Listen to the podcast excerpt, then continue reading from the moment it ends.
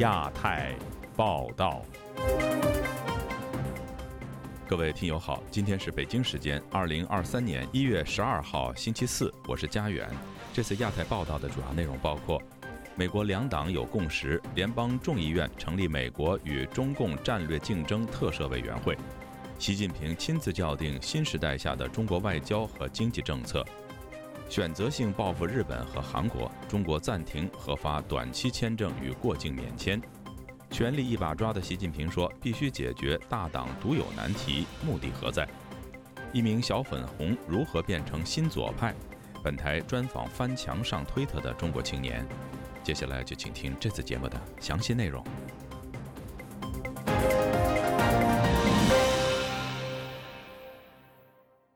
美国联邦众议院星期二以压倒性票数通过成立美国与中国共产党战略竞争特设委员会，以应对来自中国日益增加的多方面威胁。这是美国新一届众议院组成以来两党难得达成共识的重要举措之一。该委员会将着重就美中在经济、科技和安全等领域的战略竞争展开调查。第一场听证会计划于下月召开。以下是本台记者经纬的报道。美国国会联邦众议院一月十日以三百六十五票赞成、六十五票反对决议批准成立美国与中国共产党战略竞争特设委员会，以应对中国日益增长的经济和战略威胁。成立这一委员会是共和党籍的麦卡锡接任众议院议长以后推动的首批重大举措之一。美国去年中期选举期间，众议院共和党人就表示，如果能赢回众院，将推动特别委员会的成立。麦卡锡周二在众议院投票前呼吁两党一致将枪口转向中共。他说：“One of the greatest worries about the future is that we fall behind communist China. The fact of the matter is，对于未来，我们最大的担忧是落后于共产中国。我们依赖中国所构成的危险是可怕的。过去数十年，我们通过了各种政策欢迎中国加入国际体系，但中国输出了压迫、侵略和反美主义。”今天，中国的军事和经济实力持续增长，是以牺牲世界的自由和民主为代价的。两党一致认为，相信共产中国的时代已经结束。麦卡锡提名共和党众议员加拉格尔担任该委员会主席。众议院共和党领袖斯卡利斯透露，该机构预计将由十六名成员组成，包括九名共和党人和七名民主党人。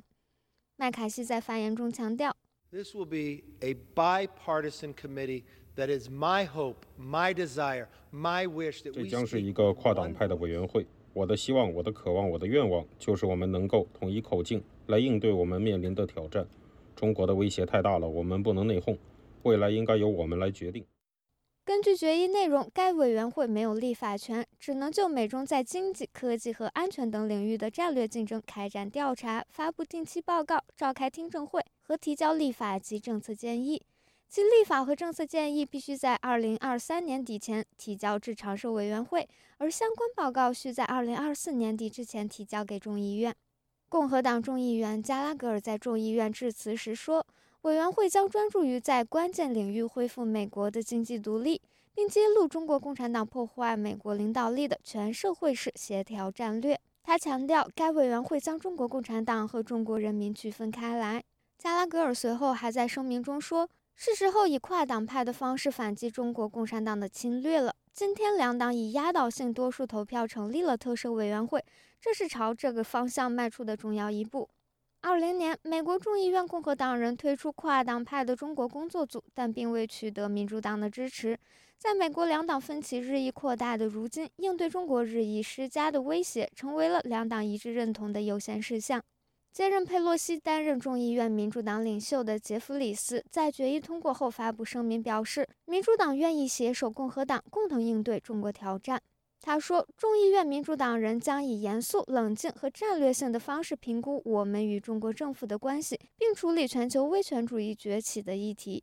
北京之春杂志荣誉主编胡平分析说，应对中国战略竞争的议题，团结了众院两党，证明了不仅中国外交挫败，还验证了十几年来。中国在华盛顿游说工作的失败。现在中国这么一个一党专制的中国，它对对美国、对普世价值是一个最大的威胁。这一点我相信，在美国这个政界应该说是有一个共识。嗯，那是两个党派都得得罪了。呃，现在美国民主党和共和党应该说是政见分歧相当大，但是呢，在对中国的问题上是比较少有的一致。所以在这个意义上讲呢，中共对美国的渗透影响长期以来做的这一套，呃，那可以说是遭到了很严重的挫败。此前，有些美国议员认为，应对中国等威权主义对美国民主的破坏，就是要阻止他们通过美国精英对行政和立法机构进行游说，从而损害美国国家安全。去年十月初，美国众议院曾推出一项议案，以披露和遏制中国在美国的恶意游说活动。针对美中战略竞争特设委员会的成立，中国外交部发言人汪文斌十一日在例行记者会上表示。我们希望美方有关人士客观理性看待中国和中美关系，从美国自身利益和中美共同利益出发，同中方相向而行，推动发展相互尊重、和平共处、合作共赢的中美关系。加拉格尔在周二决议通过后，告诉美国之音，最迟下星期将公布该委员会成员的正式名单。此外，第一场听证会可能在下月初或中旬召开。自由亚洲电台记者金伟华盛顿报道。面对新的一年，中国正在对抗疫情和低迷的经济，同时迎来新任的外交部长，希望开启新气象。有媒体披露，中国政府正在重启规划外交和经济政策。新的一年开始，中国有什么样的新展望呢？以下是本台记者陈品杰的报道。二零二二年对中国来说恐怕并不顺遂，对内面对疫情爆发、经济下行，对外持续与西方国家产生分歧。迈入新的一年，英国金融时报近日就披露，中国国家领导人习近平正在从根本上重新规划外交和经济政策，为了改善严重恶化的外交关系，并提振紧张的国内经济。报道引述中国官员和政府顾问的说法，做出这一个改变的根本原因是来自经济社会外交的综合压力已经到了临界点。外交上，中国不希望在多边论坛孤立无援，要改善与西方国家的关系，尤其在俄乌战争问题上寻求欧洲国家的支持。经济方面，主要目标是恢复中国放缓的经济增长，改善农村工人生计，稳定陷入困境的房地产市场，并想办法支撑数十个地方政府的财政危机。新年新气象，中国的经济问题是否能从根本上获得改善？国际贸易能否恢复？美中贸易全国委员会的发言人认为，虽然难以预测今年中国乃至全球的经济变化，但是可以预期的是，即使中国取消了大部分的防疫限制，经济活动短期内似乎仍会持续低迷。委员会的发言人回复本台置评时这么说：“我请同事代读。许多成员很高兴看到旅行限制和隔离被取消。”这将使美国企业高管前往中国更加可行。在大流行期间，许多成员曾表示，由于驻美国的员工无法前往中国进行业务访问，因此这些企业推迟或取消了他们在中国的活动和业务决策。尽管仍然存在挑战，但希望放宽疫情限制可以增加人与人之间的互动，这对商业来说十分重要。虽然目前中国疫情升温，经济疲软，但是国际投资银行纷纷看好中国开放之后的经济复苏。除此之外，美洲贸易全国委员会的发言人还表示，美中关系若能得到改善，将能使美国的企业获得更大利益。中国具官方背景的全球化智库在九日就公布《二零二三年中国与全球化报告》，将美中关系发展置于首位，指美中关系近期较为明朗。或将达到历史的新节点，迎来新的稳定窗口期。双方在曲折中规避双边关系进一步下滑。对此，新加坡国立大学政治系的副教授张嘉颖就表示，中国在外交上不希望与美国、欧盟等西方国家起冲突，不过在坚持的利益红线上，并不会有所退让或是妥协。他这么说：有一些方面是还是会有一些口角。跟美国的话，他他们的之间利益的这种距离太大。不要紧张关系升温到一个呃无法收拾的一个地步。谈归谈，可是彼此坚持他们的立场。庄家颖形容之前中国战狼外交有时玩太过火，导致与许多国家关系剑拔弩张。不过，习近平即使愿意与其他国家友好相处，也只是换了战略手段。并不会在与其他国家产生分歧时做出实际的让步。所以他现在会稍微调整，可他调他调整不是说就是改变自己的立场，他只是说怎么样去重新分配一下他的资源，看是哪些地方施压，哪些地方可以先收敛一下。除此之外，中国全球化智库也提到，美国在两岸局势是否激化中扮演着重要的角色，并说台湾国民党在去年底的地方选举获胜，两岸经济文化交流合作及各领域融合迎来新的发展。庄家颖认为，即使二零二三年正值台湾准备总统大选。北京政府对于台湾的政策并不会有太多的改变。在此之前，美中领导人会面时就曾经在台湾议题上画红线。至于美国众议院的新任议长麦卡锡是否会对两岸局势产生影响，仍有待观察。自由亚洲电台记者陈品杰华盛顿报道。中国无预警宣布暂停核发韩国和日本的旅客入境的短期签证。但全面禁止从中国入境的摩洛哥、朝鲜以及其他采取类似检疫措施的十多个国家却没有遭此待遇。有学者分析，这是北京借题发挥的所谓选择性报复。中方则反驳，坚称中国旅客遭到了歧视，还批评各国措施缺乏科学根据。以下是本台记者夏小华发自台北的报道。中国一月八号大开国门，各国担心变种病毒。为了避免重演三年前病毒传播到全世界，美国、加拿大、澳大利亚、印度、英国、法国、意大利、德国、瑞典、以色列、比利时、卡达等，已经有二十一国对从中国入境旅客寄出必须要 PCR 或是快筛阴性，或是要阳性隔离、戴口罩，甚至验肺水等检疫措施。摩洛哥、朝鲜暂停中客入境最为严格，台湾也还没有恢复中国旅客入境。不过，韩国、日本却率先遭到中方无预警宣布暂停核发短期签证，被解读受到报复。中国驻韩国大使馆十号公布，自即日起暂停签发韩国公民赴华访问、商务、旅游、就医、过境以及一般私人事务类的短期签证。韩国外交部表示，韩国目前的措施是以科学为根据所采取的，并对中国停发短期签证的举止表示相当遗憾。十号晚间，中国驻日本大使馆也宣布暂停审发日本公民到中国的普通签证。日本外务大臣林方正对此表示极度的遗憾，并提出抗议，要求取消。中国外交部发言人汪文斌十号表示，少数国家罔顾科学事实和本国疫情实施，仍执意针对中国采取歧视性的入境措施。对此，中方坚决反对，并采取对等措施。针对中方指歧视、罔顾科学，台湾流行病学家、中央研究院生物医学科学研究所兼任研究员何美香接受自由亚洲电台采访认为，没有歧视啊，没有人歧视他。何美香认为，各国对中客边境措施是有科学根据的。他说，唯一的科学根据就是没有资料，没有资料的情况之下，任何国家的政府没有办法告诉他的国民说，我开放给中国人进来没有问题，因为比如说。他可以说中国人只有呃 B A 五，那 B A 五我们有过了，所以没关系。他说不出这样子的话来，资讯太少。他这么多人感染几十亿的人，他只有弄出七百株，而且七百株病毒的序列。还不知道是多久以前，他就是在十二月的时候放上了七百株、七百七百株序列。你去看，人家都是上千上万的放哎。何美香提到，过去两三年欧美各国轮到疫情大流行的时候，也都会互相防范，没有说要报复，就你也不来，我也不去。中国的疫情在我们的后面，我们理当不用害怕。OK，理当不用害怕。可是因为他没有资讯。所以每个国家的政府为什么要做一件看起来像政治动作，主要是因为他没有资讯，他的资讯不足，所以每个国家的政府没有办法告诉他自己的人民说没关系，让中国人来，因为他们只有这个这个，没有那个那个，或怎么样怎么样，或怎么样，所以我们没问题。政府每个政府对他自己的国家的国民说不出这样子的话的时候，他只能做一些防范。这个是很基本的。那中国要把它认为是一个政治运作，呃，也没办法。何美香举例，美国正在快速流行 XBB. 点 one、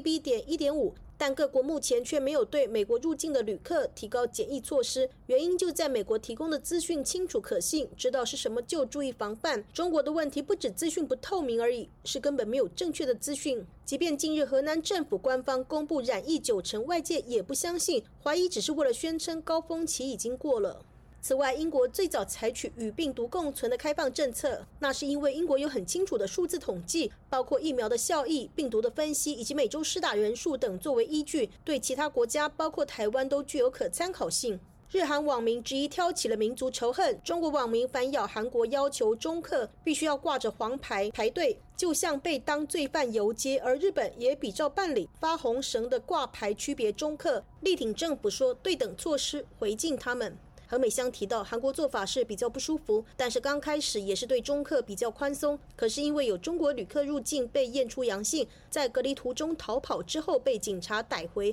造成韩国不好的经验，管制加严。但中国网民并没有思考到这一层因果关系。韩国、日本并不是对中客管制最严格的国家，为何首当其冲遭到反制？台湾国际法学会副秘书长林廷辉接受自由亚洲电台采访，认为是政治性的考量，选择性的报复。林廷辉说，在整个西北非啊，或者是在整个朝鲜半岛上面啊，中国可能考量的政治因素更多，它不是一个呃法律问题，也不是一个。医疗卫生问题，它是一个政治问题。那主要的原因是因为像南韩或者是日本这些国家，他们长期以来就是跟着美国的政策在走。中国政府就趁这个机会要反击，但是如果一反击的话，就可以更加凸显出双方在表态哈如何选边站的一些问题。林廷辉表示，各国如何限制人员流动，没有违反国际法的问题。中国要检讨自己是世界卫生组织会员国，为何他的意调、疫政资料让已经开发的国家感到不信任、恐惧和害怕？只好以严格的检疫对中国旅客做 PCR 以及疫调分析，自行自救。林廷辉说：“以往各国都是寄望在中国观光客的庞大的一个呃消费的这个所谓的经济实力上面哈，但是当遇到了至关重要的一个生命的议题来讲的话哈，那他们也不得不暂时把经济摆在一边了。”何美香指出，堂堂的大国不做，各国只好自己做数据。台湾从一月一号起，针对中国入境四个直航班的乘客执行唾液 PCR。根据台湾指挥中心表示，首日入境确诊个案基因定序已经完成，目前是三种变异株，主要是 BA. 点五点二、BA. 点七以及少部分的 BA. 点五点一，阳性率约占两成。何美香研判，预计中国疫情在第一季稳定，等各国对入境中国观光客的阳性率、病毒株的形态等都掌握的差不多了，对中客入境措施就会逐步松绑。自由亚洲电台记者谢小华台北报道。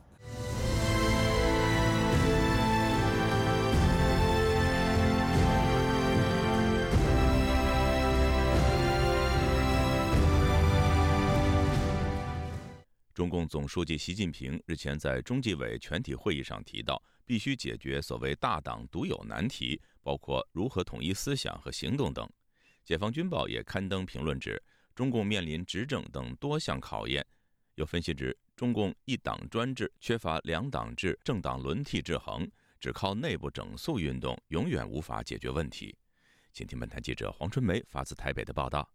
根据中国官媒新华社报道，习近平在中共二十届中央纪律检查委员会第二次全体会议发表重要讲话，提到中共这个大党必须解决的独有难题，提出六个如何，包括如何始终不忘初心、牢记使命，如何始终统一思想、意志和行动，如何始终具备强大的执政能力和领导水平，如何始终保持干事创业精神状态。如何始终能够及时发现和解决自身存在的问题？如何保持风清气正的政治生态？时事评论人郭宝胜对本台表示：“中共党内只靠中纪委这样的角色在内部整肃运动解决所谓的大党问题是行不通。真正能对执政党发挥制衡的关键是实行两党制。”在野党紧盯执政纠错，人民也能用选票换下执政党。在中共的问题就是一党一个党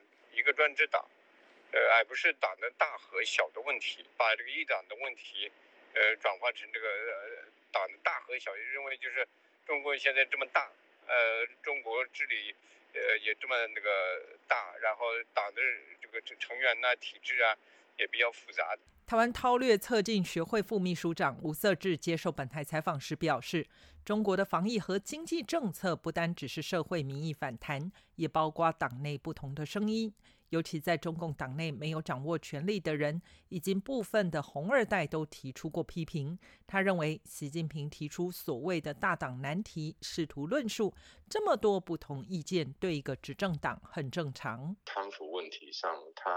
呃。并没有因为他第三任期而有任何松绑，他依旧会抓紧这一块的一个方式来进行对内党内的一些相关的政治的清洗。过去几年，习近平多次谈话提到，在防控问题上取得重大战略成就，彰显了中共领导和社会主义制度的显著政治优势。在去年五月，美国总统拜登就曾透露。在他当选后，习近平在电话中告诫他：“民主政体正在消亡，专制政体将统治世界。”郭宝胜指出，疫情之初，习近平强硬的清零政策起到一定的作用，但随着病毒的演变，中国未跟上形势变化，最后西方灵活调整是对的，很快群体免疫。然而，习近平不听取专家或其他国家建议，仍坚持自己的做法，就是他像。呃，拜登啊，这个全世界就说，哎，我们这个，呃，专制就是比民主强，威权就是比民主强，呃，所以他这个，呃，一定要把他的这样一个。道理要坚持到底。吴色志分析，过去习近平自信满满的认为中共统治有其制度优越，疫情松绑后染疫大爆发，中国国内经济面临挑战。中国所谓的自信，不止西方民主国家不认同，在国内也被中国人民看破。去年年底的这个新年的新春的谈新年的谈话，呃，调子有有趋软。然后再来是他，当然这趋软并不代表说他就走向开放或者是权力分配。解放军报一篇评论提到，共产党面临执政、改革开放、市场经验等多项考验。评论指这一些都告诫着要站在事关党长期执政、国家长治久安、人民幸福安康的高度。郭宝胜说：“这一次清零政策搞得人忍无可忍，喊出习近平下台、共产党下台，这是对中共政权稳定性最大挑战。”郭宝胜表示：“习对人民的不满和抗议，最后恐将用国家机器、军队或警察镇压。”自由亚洲电台记者黄春梅台北报道。重庆药厂工人抗议活动在中国新左派群体中引发强烈关注和讨论。一位化名“黑夜中的大火炬”的新左派青年人，在推特上转发了多条这次抗议活动的视频，并在其建立的电报群里推动对这一事件的关注。本台记者王允对此就这位年轻人进行了专访，请他谈论了自己成为新左派的心路历程，以及对新左派在中国社会中角色的看法。下面就请听这次专访的内容。大火炬先生，你好啊。呃，我注意到您在推特的账号上说，您运作的是一个新左派的新闻平台。那您能解释一下，您为什么是一个新左派吗？啊，当然，这个前提是说你自己如何来定义这个新左派。我是如何成为一个新左派的话，我我原本的话实际上是一个就是粉红，因为墙墙内就是一直就是这个中国政府的推波助澜下，他民族主义情绪高涨，那我。经常看那个就是中国政府的这个广播电台，如新闻联播，然后观察者网等等，它里面每天都是报道这个外国多乱多坏，然后中国老百姓有多幸福。所以说在这种情况下，然后我就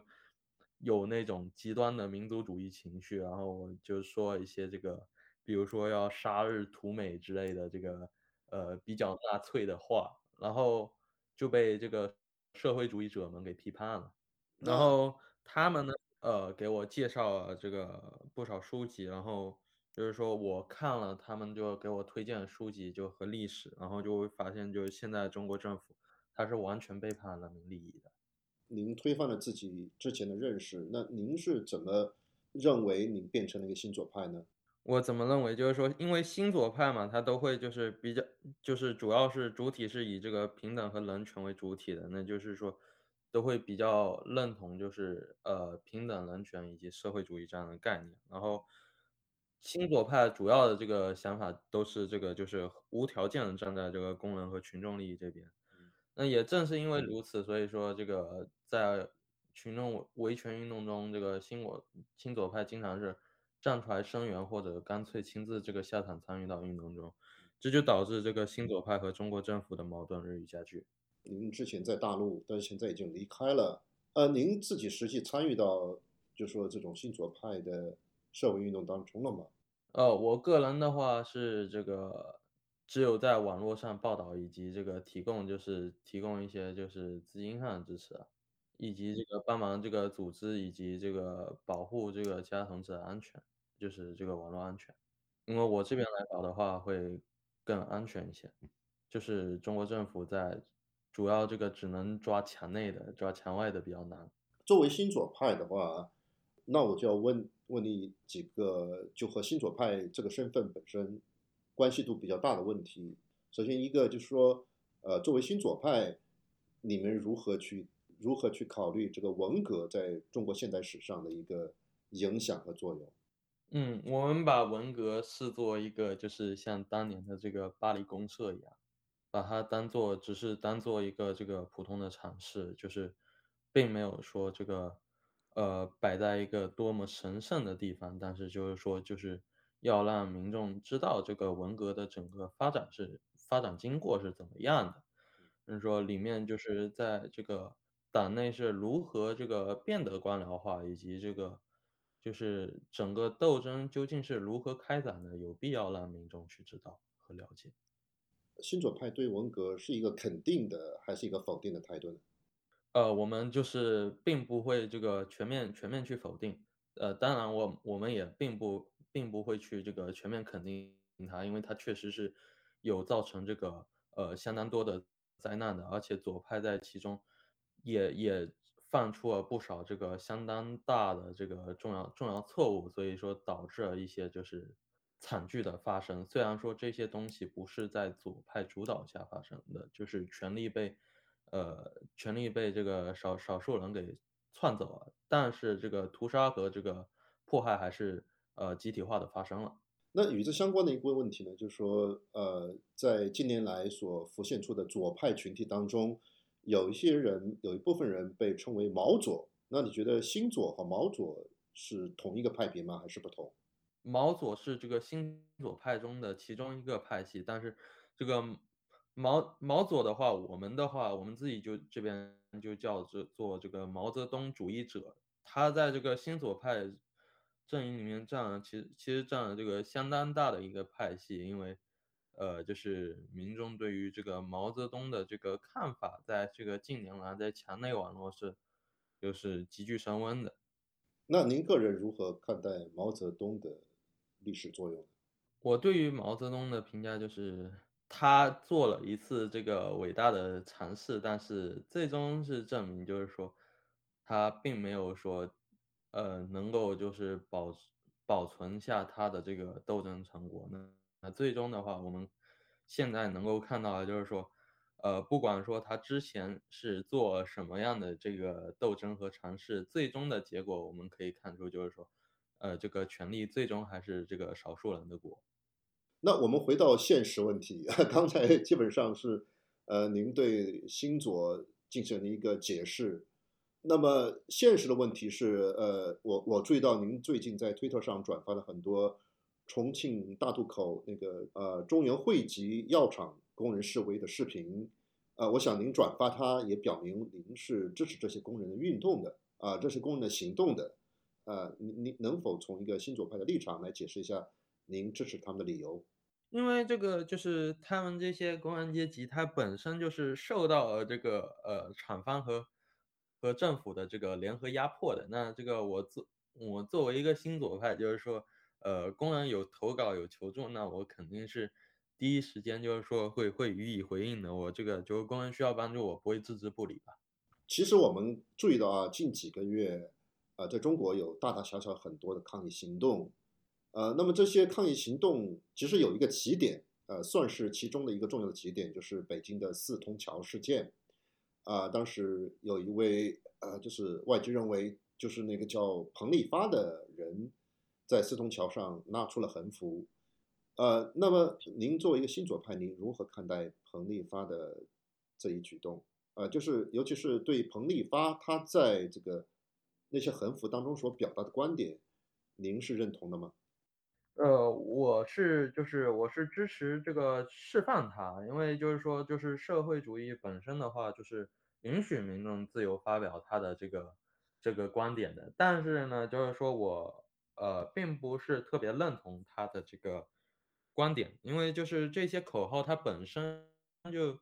具有这个呃比较多的这个改良和妥协的成分。就是另一方面呢，就是说即使这个呃彭丽发的这个。改良愿景得以实现，就是另一方面就是贫富两极分化的这个这个政策，然然而实际上还会就是得以就继续延续下去。就是说，中国当前需要靠不断的这个群众运动和启蒙，就是说逼迫当局把这个原本属于人民的权利还给人民。嗯，当然呢，这个官僚是不可能接受这一点的，就是尤其是以习近平为首这一群。把权力看得特别重的人。好，非常感谢您接受我们的采访。以上是本台记者王允对化名“黑夜中的大火炬”的新左派青年人进行的专访。江苏扬州一名女官员近日被曝与扬州市某市长偷欢，被自己的丈夫偷录视频，并向省纪委举报。扬州市政府表示正在进行核查。该起桃色新闻引爆网络，成为网民的谈资。有评论人士认为，这只是冰山的一角，同类事件在基层政府非常普遍。以下是本台记者古婷的报道。本周日，扬州女副局长与副市长偷情的图文在海内外社交平台热传，其势头甚至盖过了中国新冠疫情。被指偷情的女子外貌出众，长发、大眼睛、瓜子脸、白皮肤，被网民称为“扬州美女”。江南绝色佳人，涉事女子为扬州市广陵区商务局副局长戴璐，男子为该市副市长。传说戴璐2021年5月19日与丈夫结婚，被丈夫用针孔摄像机拍摄到她和副市长在婚房内偷欢的全过程。丈夫不堪受辱，向江苏省纪委举报妻子戴璐。江苏宜兴时事评论人士张建平本周三接受本台采访时说。中国官场性丑闻事件很普遍，而这类事件男方的身份级别往往高于女方。尤其那些漂亮的女官员，你像重庆啊，这个都都发生过，全国各地都是这样。这些官员造假学历提拔进去，这些表象，但是他的实质就是权力通吃，通过这种性贿赂这种形式获得晋升、获得利益，它只是权力不受监督造成的这样一个政治生态。据网民爆料，今天张某某市长在广陵区商务部副局长的婚房里啪啪啪被男方的探头全拍下来了。随后男方就开车去省纪委举报。本周一，扬州日报微博扬州发布宣布，近日网传扬州市有关领导干部的生活作风问题，扬州市委市政府高度重视。纪检监察机关联合相关部门已成立了专项核查组，正在全面深入开展核查，并承诺一定秉持实事求是、依规依纪依法原则处理。核查结果将及时向社会公布。据报，戴露与丈夫婚后住在戴露家的房子，丈夫准备着新房空着。没想到，戴露在新房偷情时控制的房屋产生水电费，让戴茂夫。察觉有异，接着才到新房内安装了针孔摄像机，洞悉奸情。吃瓜的网民热议：体制内堪比娱乐圈，妹子真的很漂亮。既然成立的是调查组，那就瓜熟蒂落，有人被免，要么有人恶意编造，得被抓，静待调查结果。青岛居民约翰告诉本台，扬州官场的桃色纠纷在各地都有发生，尤其在县乡一级政府部门，比例很高。甚至在一些乡镇都能听到这样的事情，呃，因为在我们社区里面都有这样的呃传闻，说某某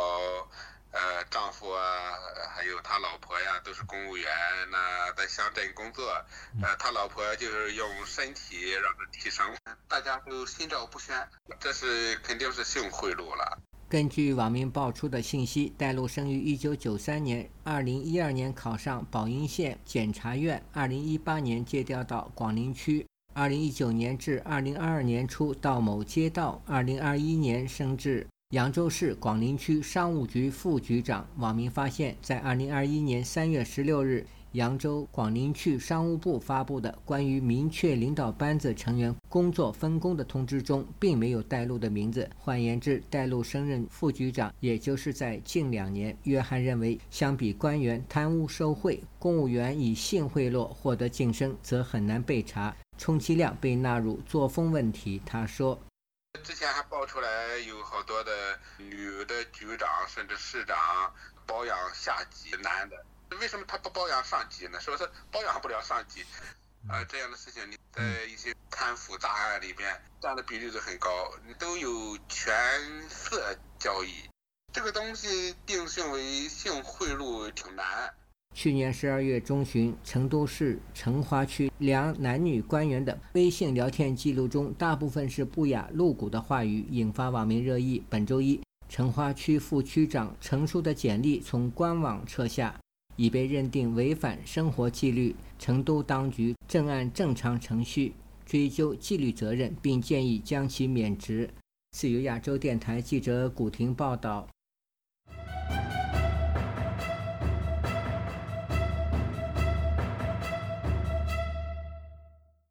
中国房地产大亨孟晓苏日前表示，中国民众的储蓄只要有三分之一拿出来买房，就可以救经济。此言引发舆论哗然。有中国民众说，疫情三年加风控，失业和收入不稳定的打工族连吃饭都成问题，何谈买房？只有党的高干和公务员才可能有存款。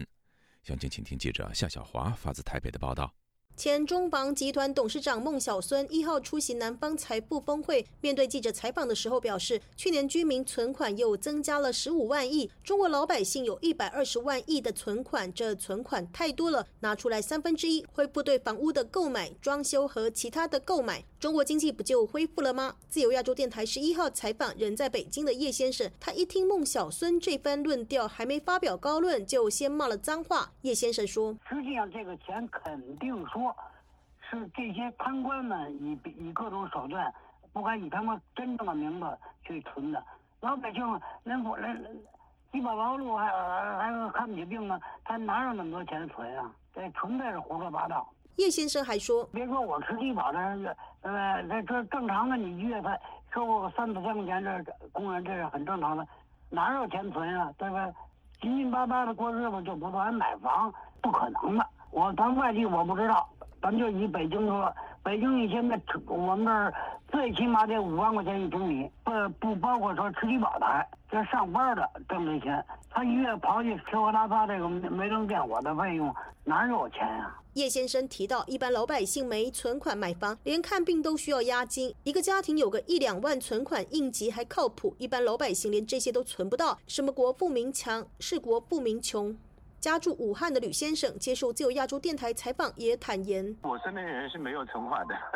我觉得把党员干部啊、公务员的存款可能有这么多，那么老百姓肯定是没有这么多存款的。老百姓都是吃了上顿求求求求求下顿的人。”吕先生直呼孟小孙的说法出发点错误。他说：“他应该让这些公务员呐、党员呐、体制内的人把存款拿出来去支援国家、去救国家。你指望老百姓救回来？老百姓现在穷的要死。你看这几年疫情又没得收入。”吕先生批评房产大亨是。为自己的利益说话，像他这个打工族，靠着网络信贷过生活，打工再去还钱的，是很普通的现象。他立志不买房，不当韭菜。孟小孙这番论调挨了中国网民批评，说不愧是专家，砖头的砖。中国老百姓的说法与银行统计数据吻合，全国百分之八十的存款来自金字塔最顶端的百分之二的富人。有分析指出，一百二十万换算十四亿的人口，平均每人存款约八万元。二零二二年，招商银行发布半年财报，百分之二点二六的客户拥有百分之八十一点七四的资产，这百分之二点二六的客户人均存款一百八十五万元。最近三年期大额存单四大行利息已经降到了百分之三左右，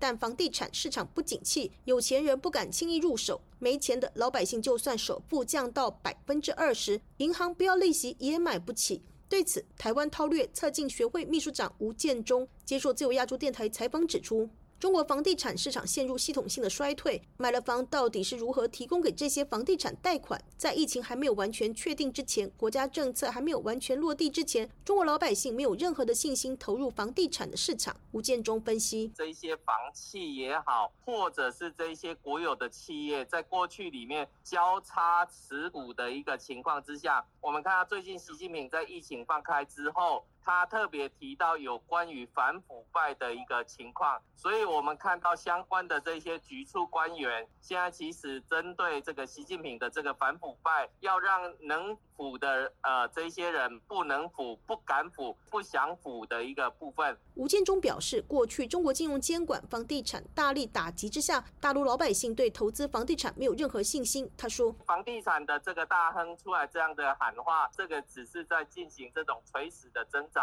并没有这个实际上面落地的这种可能，因为我们看到现在二零二三年的中国经济，国际之间对它的这种信用平等都不断的下调的情况之下，买得起房但不见得缴得起房贷。二零二三年的时候，中国人民是现金为王，所以呃，我觉得这样的呼吁是不切实际的。自由亚洲电台记者谢小华台北报道。身价曾达一千六百亿元，一度成为中国首富的汉能控股集团创始人李和军，近日被媒体曝光，十天前被辽宁锦州警方带走。李被带走，据说与锦州银行发行的非保本型理财产品有关。详情，请听本台记者古婷的报道。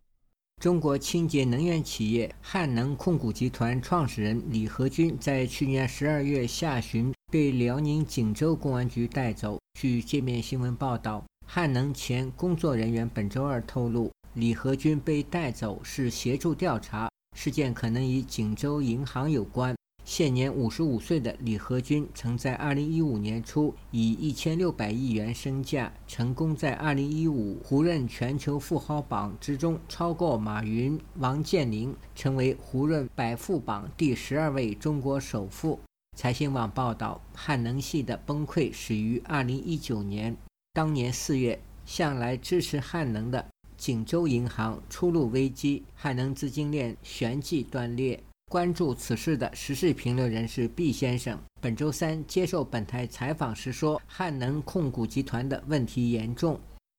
从这个汉能控股集团、汉能这个薄膜发电集团、光伏科技公司。”涉及到贵阳、大同啊、盐城啊这些产业园，好像都是欠薪四到五个月，而且公积金也是欠了三个月，社保断了至少两个月了。李和军啊，其实他当时已经资不抵债了，他拖欠了很多的项目款呀、员工工资啊。李和军他第一其实是坑老百姓啊，第二就是坑了各地政府。财新周刊报道，李和军与各地政府合作建设生产基地，采用“三三制”原则，由地方政府银行和汉能各出三分之一。然而，汉能在各地建设的生产基地绝大多数都没有下文，并与地方政府银行产生巨量资金纠纷。时事评论人士毕先生说：“各地政府官员都想借李和军增加政治光环。”当地政府他肯定是是具有这种贪念的，都是想拉来一个比较好的企业，然后给自己增光。李和军最早是在贵阳，贵阳政府我估计也得被他坑苦了。他搞了一个什么叫汉能科技嘛，当时政府还投资了几十亿吧，李和军他做第二股东嘛。那当时承诺的是好像建设两条生产线，那最后他把这个也钱都挪挪到别处去了。据报，锦州银行2015年披露的招股说明书显示，该银行与汉能的资金关系规模总计为94.6亿元，分为与汉能挂钩的受益权转让计划、非保本型理财产品、保本型理财产品三种，并承认其中负有信贷风险敞口金额27.7亿元。当年十月，由于欠薪十个月，汉能遭400名员工讨薪。李和军写下了三千字长的信致歉。河北业内人士钟涛告诉本台，汉能集团从事的汉能薄膜发电属于新兴行业，技术不够成熟。李和军明显是借发膜发电概念敛财，但地方官员却在进行配合。据我所知，的一五年前后。薄膜发电还是一个相对效能比较低的这样一个技术，因为它的光转化能力比较差，可能也就不到百分之十七，所以，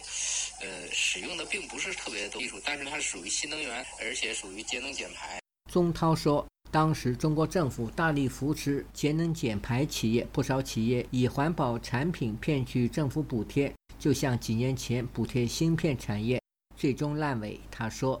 像这种。在国家大政策下，借助政策和深厚的人脉关系，一跃成为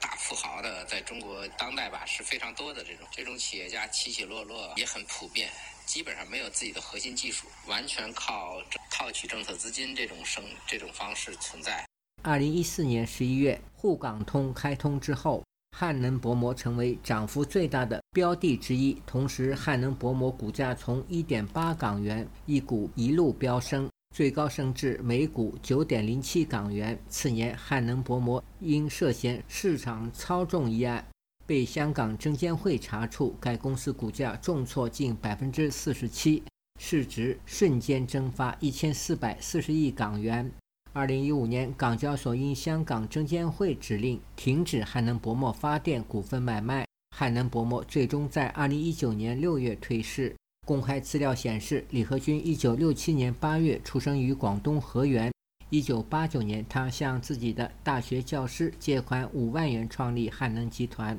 自二零一九年五月以来，汉能被曝拖欠员工工资、公积金及社保费用，陷入欠薪风波。自由亚洲电台记者古婷报道。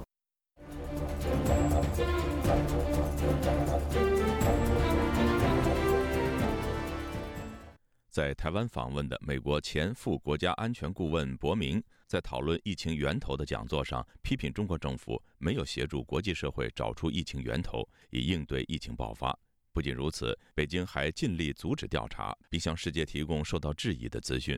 伯明形容中国政府的行为尽显独裁政权的本质。他建议国际社会应该组成专责应对疫情的新组织，成员应该由欧美日韩、印度和抗疫表现优秀的台湾组成。强调由民主骨干组成的新组织能够更快和有效地协调国际社会应对疫情。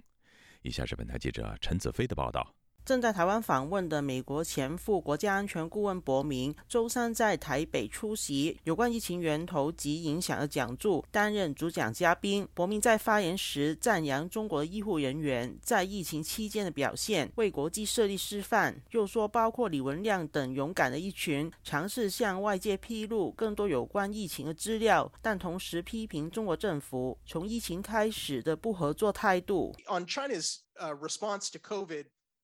过去三年有关中国应对疫情的回应，我认为要把中国人和中国政府区分，这点是很重要的。我们看到中国的医生和护士们工作表现优越，也曾尝试向外界提出警告，但我们所掌握的很多重要信息，事实上几乎所有都不是通过中国官方的渠道所获得分享。中国政府没有在事件取得教训。在许多情况下，更明确阻止任何人与外界共享讯息，好像要守住列宁主义的独裁统治本质。伯明形容这次疫情对国际而言是一场灾难，有很多人都想知道这场疫情的起因。他表示，中国的医护人员尝试通过小道消息等方法告诉外界，例如基因排序等资料。也有记者在武汉尝试调查，但都遇到中国政府的不小阻碍，有记者被赶走，甚至有人失踪。伯明指出，在调查源头的事情上，中国政府不仅没有提供协助，更用尽方法阻止调查。The Chinese government has taken extraordinary steps to ensure that no one can. 对于中国是否有提供帮助调调查这个问题，我的答案是没有。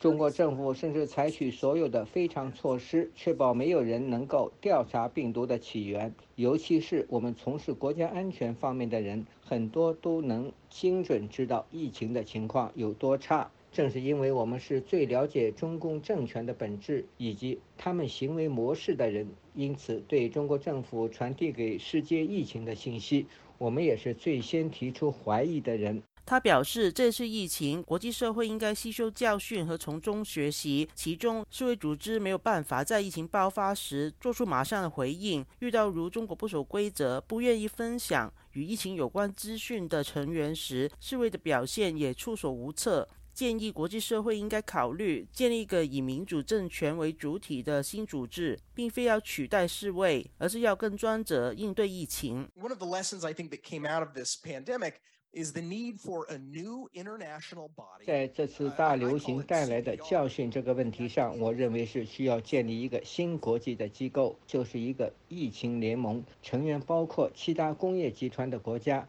再加印度、澳大利亚、韩国、巴西和台湾等十多个国家和政权。他们拥有负责任的政府、言论自由和法治，可以快速回应和分享信息。帮助国际应对新的疫情，而这点是专制国家不能做到的。他也赞扬台湾在防疫和抗疫的工作。特别是疫情爆发初期，不少专家认为不应该封关的时候，台湾率先对中国封关，又赞扬台湾政府向美国等国家提供防疫物资等贡献。同场主讲的病毒专家杨小燕也肯定台湾在疫情防控工作和经验，对中国封关、全民戴口罩等都有效预防疫情扩散。对于台湾后期也出现疫情爆发，他认为相对美国而言，台湾的应对已有效减低死亡率。台湾、新西兰和日本在疫情的早期已经关闭边界，真正有效使用非医疗的预防疫情措施防疫和防感染扩散，成功为他们带来更多的时间。如果你们没有这样做，我相信死亡人数会远超过一万五千人。他表示，台湾有效利用电子资料，在保障隐私同时，也能追踪患者。又说，台湾政府要求民众戴口罩等政策，也得到社会有效推行。这些经验都值得美国等西方国家参考。就亚洲电台记者陈子飞报道。陪伴是最长情的告白，从广播到网站，再到 Twitter 和 Facebook，自由亚洲电台感谢您二十五年来不离不弃。相遇是久别重逢，从 Spotify 到 Google Podcast 再到 Apple Podcast，我们在各大播客平台等您再续前缘，相守相依。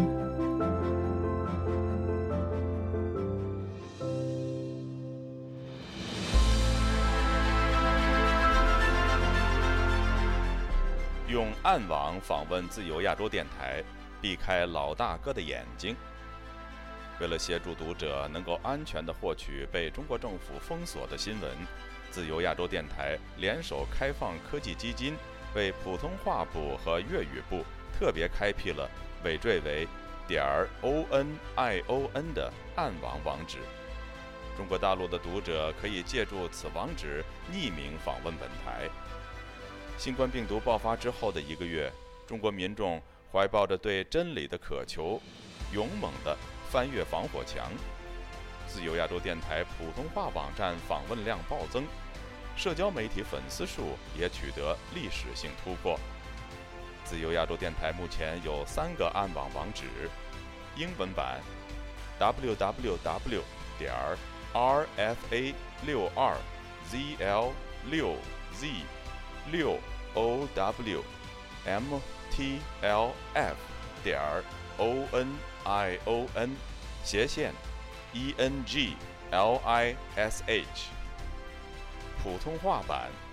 w w w 点 r f a 六二 z l 六 z 六 o w m t l f 点 o n i o n 斜线 m a n d a r i n 粤语版 w w w 点儿 rfa 六二 zl 六 z 六 owmtlf 点儿 onion 斜线 cantonese。中国已经连续四年被美国人权组织“自由之家”评为侵害网络自由最严重的国家。为了抗衡中国政府的高压封锁，自由亚洲电台如今。也加入一些其他国际媒体的阵营，为公众提供暗网入口，以浏览最新疫情消息和其他敏感新闻，包括香港民主抗争运动、维吾尔人和西藏人等少数群体所遭受的严酷迫害。读者可以使用基于火狐的洋葱浏览器，匿名访问以上网址。该浏览器最初由美国海军研究实验室设计，可以通过像洋葱一样的多层加密结构。屏蔽互联网用户的地点和身份，绕开政府的审查和监控。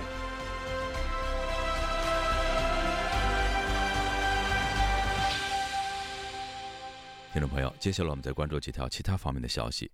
路透社十一号发自日内瓦的消息说，世界卫生组织表示，它正在与中国合作，以应对随着人们为庆祝农历新年旅行而导致新冠再次激增的风险。但由于缺乏数据，中国的应对措施继续受到挑战。在中国于十二月取消了清零政策后，新冠疫情在中国不受控制的传播。但世界卫生组织表示，它仍然没有能够从中国获得足够的信息来全面评估激增的危险。世卫组织还表示，这也是与中国合作如何在农历新年公共假期之前降低旅行风险的一个问题。这个假期在大流行前被称为世界上。最大的年度人口迁移。广州市十一号传出一起开车蓄意撞人事件，一辆轿车突然加速撞击行人，撞击后还掉头再冲击一群人。警方事后逮捕试图逃逸的二十二岁男驾驶。事件迄今已经造成五死十三伤，在网络社群引发公愤，网友痛批这根本就是一起故意无差别杀人。据广州公安局通报，目前涉事司机温某已经被警方控制，事件还在进一步调查处理中。据日本共同社十一号报道，日本首相岸田文雄十号在与意大利总理梅洛尼在罗马举行会谈，双方认为欧洲与印度太平洋的安全保障密不可分，就创设两国外交和防务部门负责人出席的安保政策磋商机制达成共识，一致同意加强安保合作。两人还就坚决反对凭借力量单方面改变现状的尝试，以及使用和威胁使用核武器的方针达成共识。本周举行的一项国际会议将商讨针对新冠疫情建立一套全球废水监测系统，监测目标包括机场。若干国家已经表示将开始对来自中国的航班实施检测。各位听众，这次的亚太报道播送完了，谢谢收听，再会。